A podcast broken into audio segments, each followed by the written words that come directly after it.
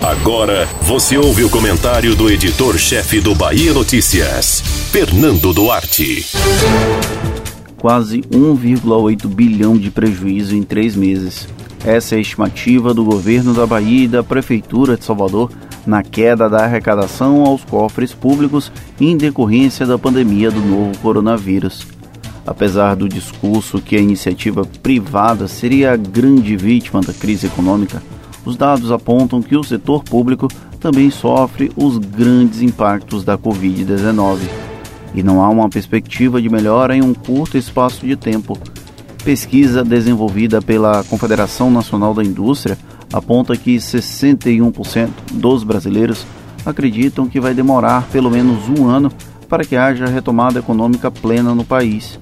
É uma perspectiva bem real, visto que as ações adotadas pelas instâncias de governo não resultaram em um freio para a galopante crise que nos aguarda.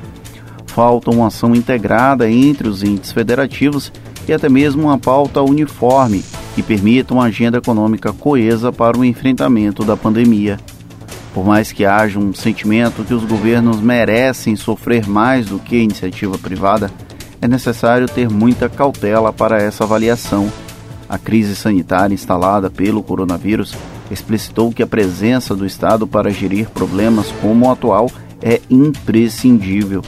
É como se o tsunami liberal que ameaçava o Brasil tivesse sido forçado a se tornar uma marolinha, ainda que temporariamente.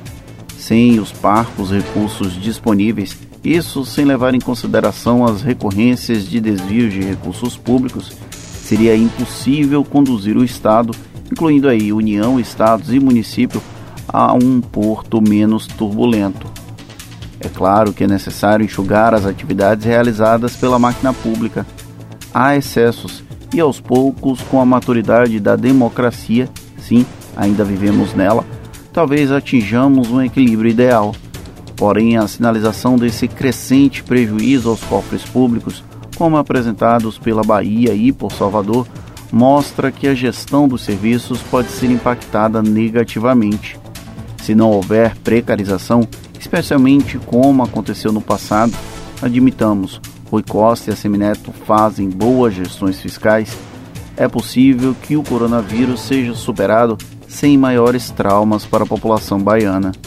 Um Estado pobre reflete não apenas na política, vai ter impacto na prestação de serviços, algo básico do papel desse mesmo Estado. Mesmo os autoproclamados não dependentes da estrutura estatal foram obrigados a pedir apoio durante a pandemia sob o risco de tornarem seus negócios inviáveis.